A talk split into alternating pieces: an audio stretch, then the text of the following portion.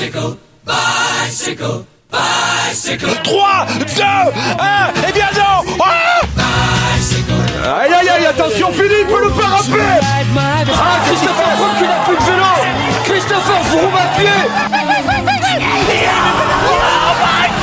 De nouveau Pierre Roland, attaque de Pierre Roland encore Ah, une fois. Personne ne réagit On est toujours dans ce vélo podcast spécial cyclisme féminin à l'aube du Tour d'Italie, la grande course par étapes de la saison. 10 étapes pour aller chercher une victoire de prestige avec FP Noël, François-Pierre Noël et Julien Després d'Actu Cyclisme Féminin. Messieurs, Passons aux françaises. Alors, on va dire les équipes françaises et les françaises. On a parlé un peu euh, des, des grandes favorites. On a parlé un petit peu de Cécilie Utrup-Ludwig. Euh, à ses côtés, il y aura Evita Music qui a porté son euh, maillot de championne de France pour la première fois euh, sur la course by le Tour, qui sera notre invité dans, dans quelques minutes. Evita Music.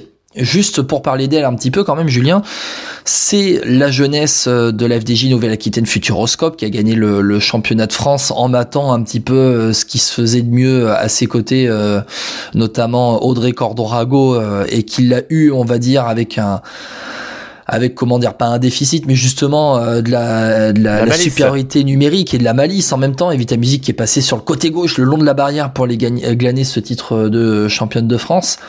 Evita Music elle a quand même dans un coin de sa tête euh, bah, le Tour de France qui arrive l'année prochaine. C'est aussi la grande préparation et la grande répétition. C'est la grande répétition. Euh, alors, Evita Music est présentée par Stéphane Delcourt hein, comme la Française capable de gagner le Tour de France. Il la trouve même supérieure à une Juliette Labousse, qui a déjà fait ses preuves sur des grands tours.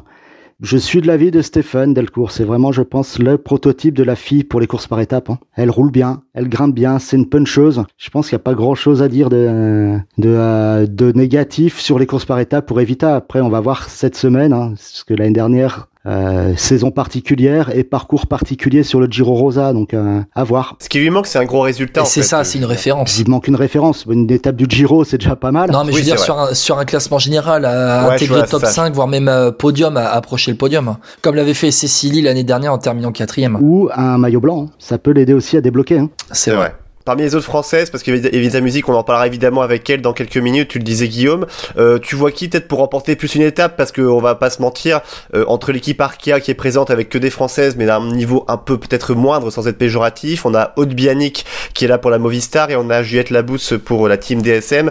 Euh, qui est-ce que tu vois peut-être remporter une étape? Juliette Labousse, qui est aussi dans les favorites, hein, qui est une belle chance française. Euh, elle est aussi, elle sera dans le cadre aussi d'une double préparation JO. On le rappelle, elle est la seule française engagée, hein, vu qu'on a eu le droit qu'à une seule place, ce qui est un peu dommageable, mais elle peut aussi, euh, elle a fini meilleure jeune hein, du Giro, donc c'est aussi, euh, ça peut être aussi une référence pour elle sur ce genre d'étape, sachant que le Giro où elle finit meilleure jeune, c'était aussi un parcours similaire, assez montagneux. Après, chez les Françaises qui peuvent gagner une étape euh, ou s'illustrer sur une étape, pourquoi pas Tiffaine Laurence, qui va plutôt vite au sprint. Euh, elle sera bien encadrée par Greta Richiou, hein, qui est un peu la, la capitaine de route de cette équipe, ou Paulina Lin, qui a aussi des références en, en UCI, vu qu'elle a gagné une étape au Tour de l'Ardèche l'année dernière. et d'autres courses de référence hein. Au niveau du chrono, par contre, on n'a aucune chance, hein, comme d'hab, hein. à part Malgrossette peut-être. Ah, sur, sur un chrono comme ça, Ah, c'est pas un vrai vrai chrono hein, pour le Maëlle, coup, France- euh, François Pierre euh, c'est un chrono qui va monter à 1700 mètres d'altitude avec euh, une moyenne de 7-8% dans le col Ouais, je voyais plus ouais, Juliette ou Evita sur ce genre de chrono. C'est vrai, c'est vrai. et 11 bornes hein, seulement c'est un chrono de 11 bornes alors 11 bornes à 8% c'est pas pareil que 11 bornes sur le plat forcément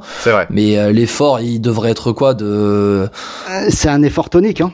Ça va être du tonique. ça hein. va être quoi un effort de combien de, combien de temps euh, Julien là sur euh, 11 bornes à, à, à 7-8% Il donne une euh, vingtaine de minutes. 21 minutes. hein. Julien qui regarde sur le roadbook en même temps du Tour d'Italie, du Giro Rosa. 21 minutes, franchement, c'est ça, c'est pas. Euh, ça, a 30 ça fait 32 de moyenne. hein. Bah ouais, c'est pour un, un, pro- un profil puncher quand même. Hein. Ouais, euh, Evita, Juliette. Juliette qui a fini, qui a, qui a fini euh, top 5 sur euh, la flèche. Donc, euh, qui est que la, la course référence des punchers actuellement chez les femmes. hein. En tout cas, Julien, euh, on te remercie d'être venu dans, dans ce vélo podcast spécial Giro Rosa. On a parlé en même temps un petit peu de la course by le Tour euh, qui s'est déroulée la semaine dernière, remportée, on le rappelle, par Demi Vollering devant Cécilie Utrup Ludwig. Merci à vous. C'est tout le pays qui est derrière vous.